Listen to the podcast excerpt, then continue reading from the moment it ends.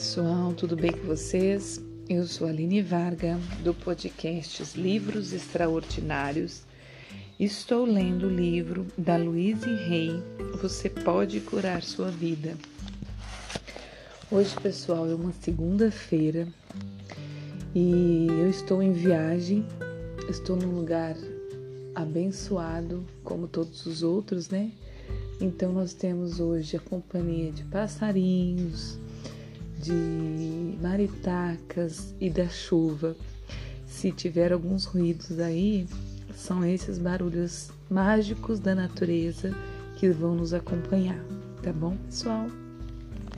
Então a gente vai continuar, né? O capítulo 6, é isso? Exatamente, capítulo 6. E eu vou começar num subtítulo aqui que fala Táticas de Procrastinação. Boa leitura e boa escuta para nós. Nossa resistência muitas vezes se expressa como táticas de procrastinação. Usamos desculpas como farei mais tarde, não posso pensar nisso agora, não tenho tempo agora, eu teria de ficar muito tempo afastado do meu trabalho. Sim, é uma boa ideia, farei isso um dia qualquer. Tenho muitas outras coisas a fazer. Pensarei nisso amanhã. Assim que eu terminar com, assim que eu voltar de viagem, a hora não é não é certa. É tarde demais ou cedo demais. Negação. Essa forma de resistência aparece na negação da, da necessidade de mudar. São coisas como não há nada de errado contigo. Não consigo fazer nada a respeito deste problema. Não, isso. Deu tudo certo antes. De que adiantaria mudar? Se eu o ignorar, talvez o problema desapareça. Medo. De longe, a maior categoria de resistência é o medo.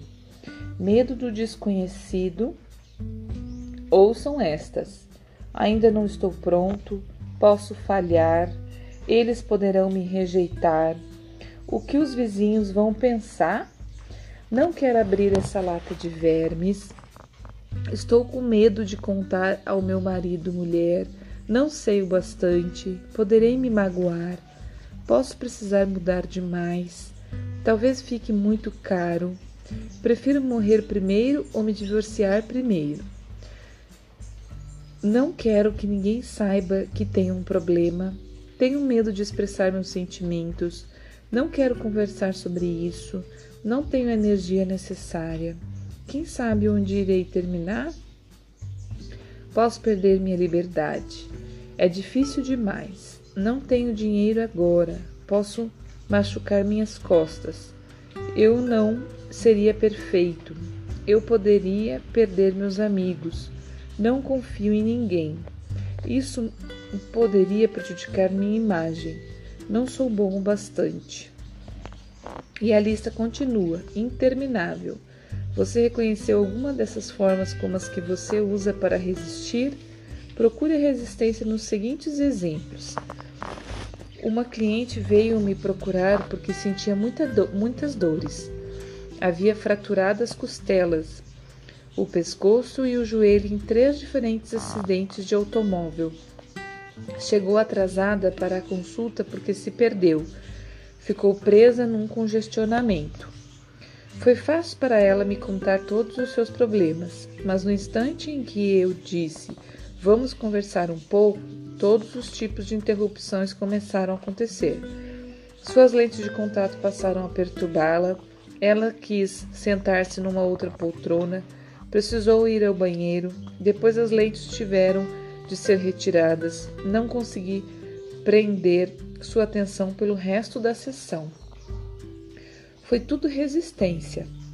Minha cliente ainda não estava pronta para soltar tudo, tudo e se curar. Descobri que sua irmã também havia fraturado as costelas duas vezes e que o mesmo acontecera com sua mãe. Outro cliente meu era ator, um mímico, artista de rua. com grande talento. Vangloriava-se da sua esperteza em fraudar os outros, especialmente instituições. Sabia como se sabia como se safar de qualquer tudo. No entanto, não lucrava nada com isso. Estava sempre sem dinheiro, pelo menos com mês de aluguel atrasado e sem telefone por falta de pagamento. Suas roupas eram puídas, o trabalho esporádico. Tinha todos os tipos de dor no corpo e sua vida amorosa era uma droga. A teoria deste meu cliente era de que ele só poderia parar de trapacear quando algo de bom surgisse em sua vida. Claro, com isso, nada de bom podia entrar em sua vida. Ele precisaria primeiro parar de fraudar. Ele precisaria primeiro parar de, de fraudar. Sua resistência era o fato de não estar pronto para abandonar seus velhos hábitos. Deixe seus amigos em paz. Quase sempre, em vez de trabalharmos em nossas próprias mudanças, decidimos que um determinado amigo precisa mudar. Isso também é resistência. Quando iniciei minhas atividades como terapeuta, tive uma cliente que me mandava a todas as suas amigas, que me mandava a todas as suas amigas que estavam internadas em hospitais. Em lugar de enviar-lhe flores, essa mulher convocava a mim para resolver os problemas dos doentes. Eu chegava de gravador na mão e em geral encontrava alguém que não sabia por que eu havia ido, porque eu havia vindo. Nem compreendia o que eu fazia. Isso foi antes de eu aprender a nunca trabalhar com ninguém a não ser que ele ou ela peça. Às vezes, algumas pessoas me procuram porque ganharam uma sessão comigo de presente de um amigo. Isso geralmente não funciona muito bem e é raro elas voltarem para continuarmos com o trabalho. Quando algo dá certo para nós, geralmente queremos compartilhá-lo com outros, mas talvez eles não estejam prontos para fazer uma mudança naquele ponto do tempo e do espaço. Já é difícil mudar quando queremos e tentar fazer alguém mudar quando não quer é simplesmente impossível e pode estragar uma boa amizade. Eu forço meus clientes porque eles me procuram.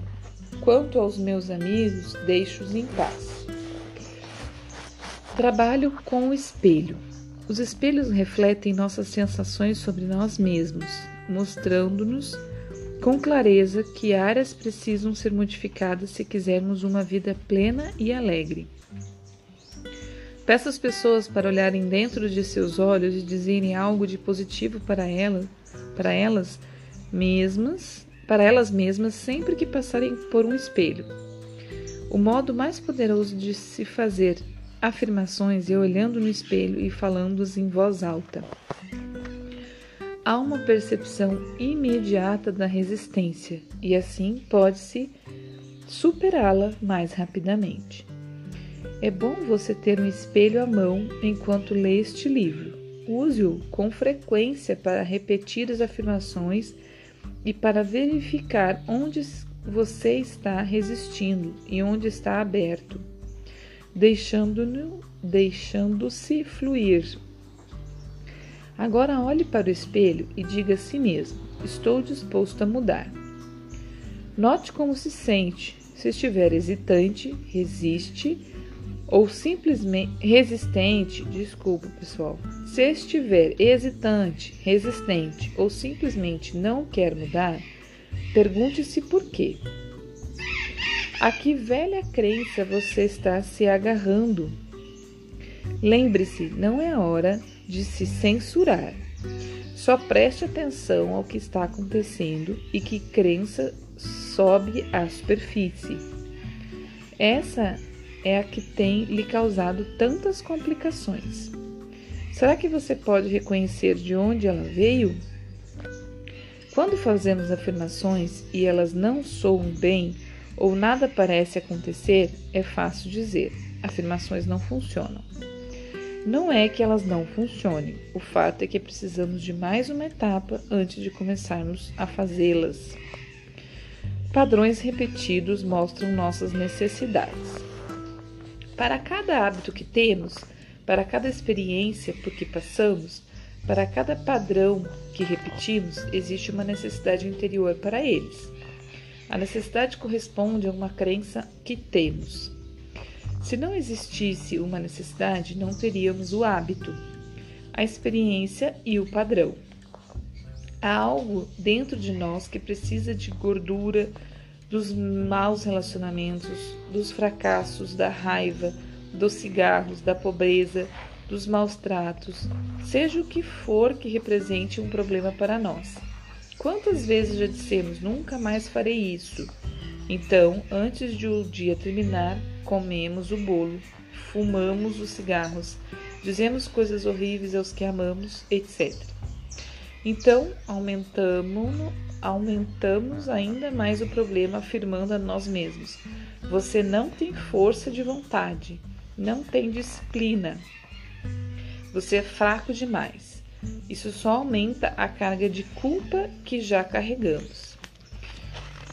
Deixa eu ver aqui, pessoal. É, então paramos aqui, porque aqui foi um último subtítulo. Já passou o nosso tempo aí que eu estipulei, né?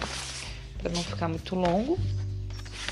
Então aqui fomos mais um pedaço do capítulo 6 e ainda tem o fim dele para o próximo episódio. Certo, meus amores? Um bom dia. E ela aqui de novo, eh, deixa eu só antes comentar. De novo fala sobre esse, esse questão do espelho, né? E como em um outro episódio, eu vou repetir aqui neste, como eu já falei. Parece muito difícil conforme for as suas crenças.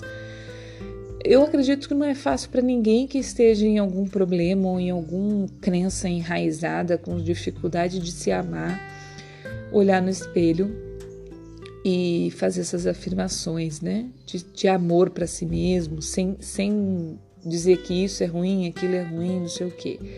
Mas é possível e é libertador. A gente vai fazendo e a gente vai fazendo, e aí a gente tem que achar é, a forma que, que nós conseguimos, né? E um pouquinho de cada vez você vai vai conseguindo e é muito interessante, gente, muito interessante mesmo. É claro que para algumas pessoas, conforme for, né, o grau de falta de amor a si mesmo, é, precisam de outras ajudas, né? Precisam de outros, às vezes, tratamentos, algumas outras coisas que, que fechem um, um, um ciclo, né? Não é fechem um ciclo, mas que que realmente faça sentido, não só o livro.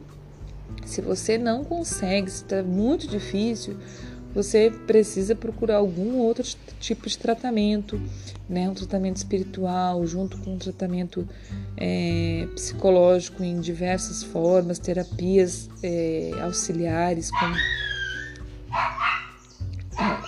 Temos até cachorro chorando aqui, gente. Mas eu vou encerrar esse episódio dizendo para vocês isso, que é possível, tá? Bom dia, boa tarde, boa noite. É um lindo dia para nós, uma linda semana, que hoje é segunda-feira, né? Como já disse. Um grande beijo, um grande abraço. Deus nos abençoe.